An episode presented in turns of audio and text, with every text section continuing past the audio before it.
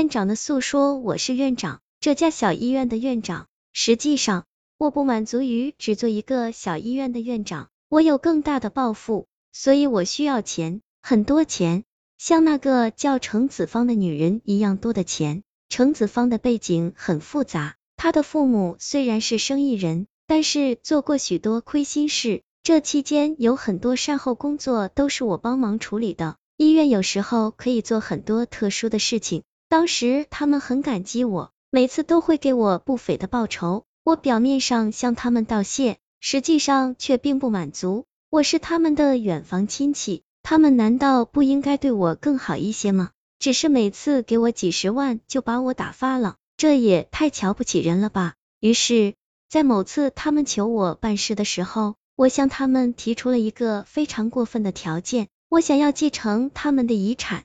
我不可能继承他们所有的遗产，只求在他们的遗产中给我留一点点儿。我当时是这样说的。其实我在乎的不是这点钱，而是我们之间的血缘关系。我希望在遗产的分配中让大家知道我是富贵成家的亲戚。他们相信了，在遗产中给我留了一套家具，这是我提出来的。我说我只要象征性的就可以了。他们当时很满意。其实他们错了，这是一个巨大的陷阱。这次修改遗嘱将赋予我一个特殊的法律地位，那就是如果这对夫妇死了，遗产就会落到程子芳的头上，除了那套家具。可是如果程子芳死了未婚状态下，那么他的遗产就会转移到我的头上。我早就打听好了，他没有其他亲人了，所以我害死程家夫妇，然。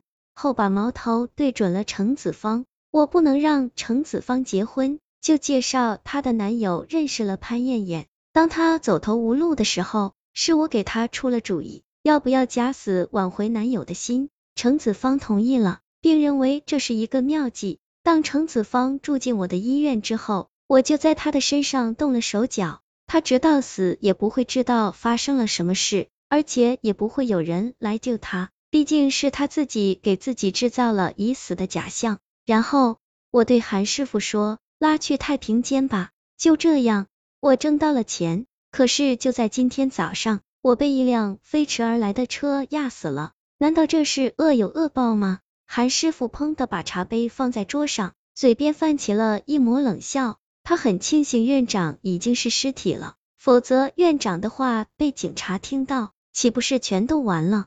现。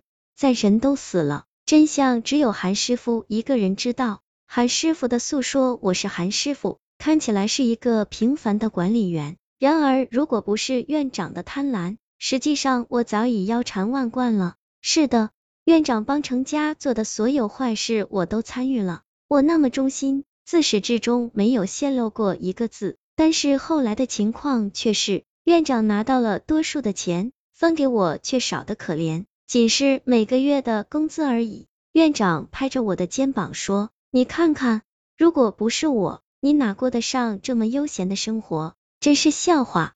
你给过我什么？只有风险和痛苦而已。”直到那一天，院长喝醉了，他对我说：“老韩，我最信任的人就是你了。你说说看，上天对我怎么那么不公平？我也是程家的亲戚啊，可是他们的家产却都落到……”呃，那个叫程子芳的小姑娘手里不行，我一定要做些什么来报复，我一定要得到我应得的财产，你肯不肯帮我？我听到这些话的时候，心里百感交集。院长啊，你居然好意思说程家对你不公平，你对我就公平吗？既然你已经动了害人之心，就不要怪我也心狠手辣了。不平则鸣，这是天下公理，更何况。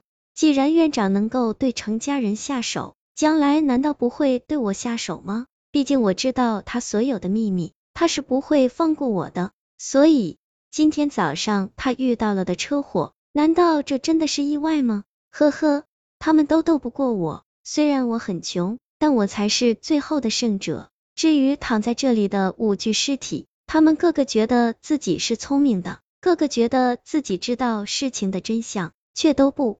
懂得螳螂捕蝉，黄雀在后的道理，韩师傅很开心的抹了抹嘴。忍着胸口微微的疼痛，起身离开了房间。尾声韩师傅离开的太早，以至于很多话他都没有听到。躺在一百一十六柜里的程子方，在韩师傅离开的几个小时之后，再一次开始了愤恨的诉说。我不知道这一切是怎么回事，但我知道肯定是院长出卖了我。事到如今，我明白了一个道理：人一旦开始做坏事，那是停不下来的。比如院长，我怎么能相信他呢？还有那个韩师傅，看起来憨厚，实际上恐怕也不是什么好人吧。但是你们别得意了，你们以为自己将来会大富大贵，别傻了。其实我在昏迷的时候听到了你们之间的秘密。韩师傅雇了车，想要置院长于死地。至于院长嘛，他是药剂学出身，所以他早就在韩师傅的杜仲茶里下了手脚。那是一种慢性毒药，是院长的得意之作，喝下之后是很难检查出来的，但是不出三个月。韩师傅就会一命呜呼。小时候听说，即将踏上死路的人是可以听到尸体说话的。韩师傅，你这段时间总能听到尸体说话，就不觉得奇怪？韩师傅，现在你能够听到我的声音吗？就算听到了，也太晚了。程子方终于不再诉说，太平间里一切都归于平静，而那杯绿油油的杜仲茶已经发冷，结了一层薄薄的油膜。恶人终有恶报，在这场复杂的轮回故事里，每个恶人都逃不过惩罚。